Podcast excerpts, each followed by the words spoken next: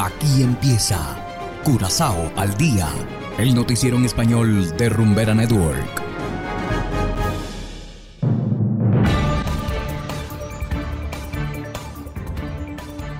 Estimados oyentes de Rumbera Network 107.9 FM, tengan todos una feliz tarde. Igualmente saludamos a quienes nos escuchan en formato podcast a través de noticiascurazao.com.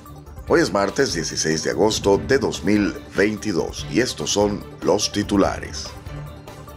Gobierno prolonga reducción de impuestos sobre precios de combustibles.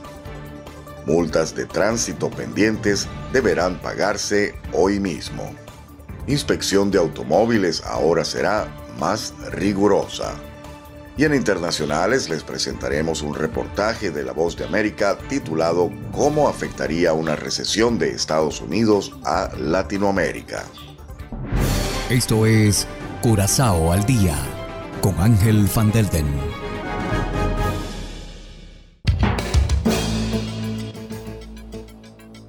Empezamos con las noticias de interés local. La reducción temporal de impuestos especiales e impuestos sobre los precios de los combustibles ha sido prorrogada por tres meses más. Así lo anunció el ministro de Hacienda, Javier Silvania.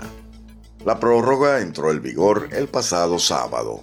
Debido al drástico aumento de los precios del combustible, el gobierno decidió introducir esta medida.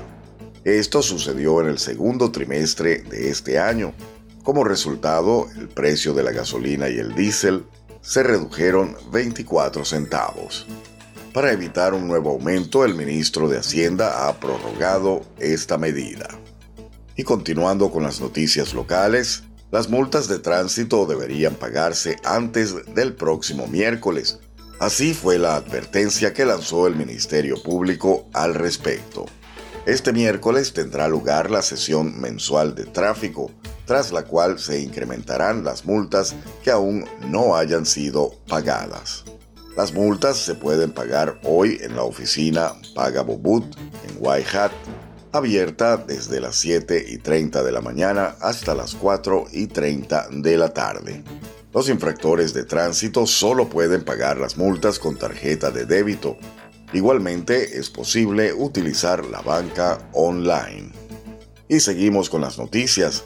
El Ministerio de Tráfico, Transporte y Planificación Urbana dedicará toda esta semana a lo relacionado con el tráfico seguro. En el contexto de la seguridad vial, el ministro Charles Cooper inauguró el corredor de inspecciones modernizado en el Centro de Inspecciones en Parera. A partir de ahora también se revisarán los neumáticos del automóvil y las piezas que puedan estar sueltas debajo del mismo. Para ello se adquirió un puente levadizo que costó 185 mil florines. Hacemos ahora una breve pausa y enseguida regresamos con más de Curazao al día. Hagan lo que hagan, pongan lo que pongan.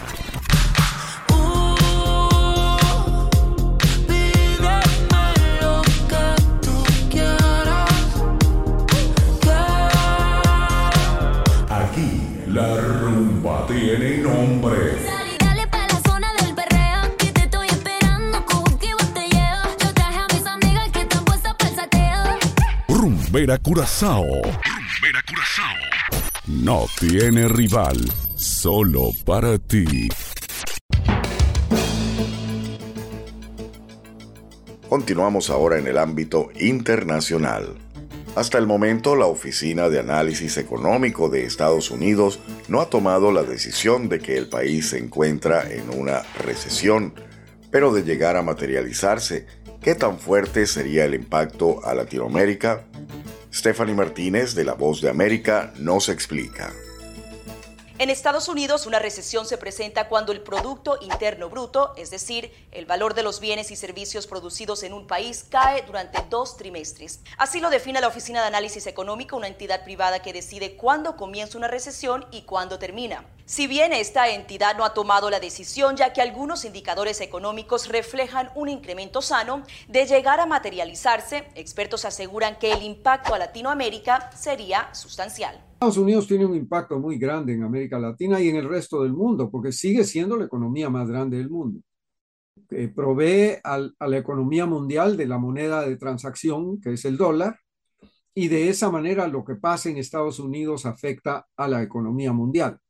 Y, y, América Latina sobre todo. Según Cohen, la consecuencia más notable de la política monetaria en Estados Unidos es el alza de la tasa de interés. Si sube la tasa de interés en Estados Unidos, las deudas en dólares hay que pagarlas más caras. Lo mismo va a pasar con la tarjeta de crédito. Es lo que le pasa a, quienes tenemos tarjeta de crédito en Estados Unidos. Nos va a subir la tasa de interés. Entonces hay que tener mucho cuidado con el endeudamiento cuando las tasas de interés están subiendo. Otro sector que podría verse afectado es la importación de productos latinoamericanos. Estados Unidos va a necesitar tal vez más petróleo y las economías que exportan petróleo se pueden beneficiar, pero puede ser que algunos otros productos, por ejemplo, como el café, o algunas otras exportaciones de América Latina se vean eh, afectadas porque hay menos demanda en Estados Unidos.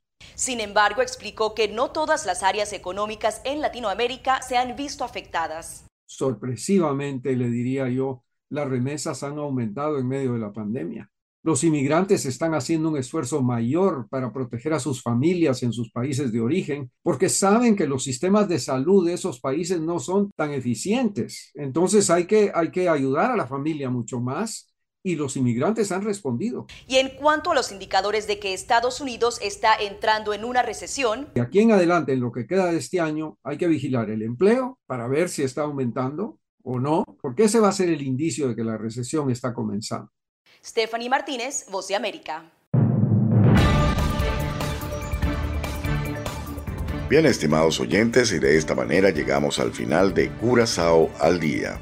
Trabajamos para ustedes Saberio Ortega en el control técnico y ante los micrófonos Ángel Van Delden. Tengan todos una feliz tarde y será hasta la próxima. Aquí termina Curazao al Día el noticiero en español de Rumbera Network, 107.9 FM.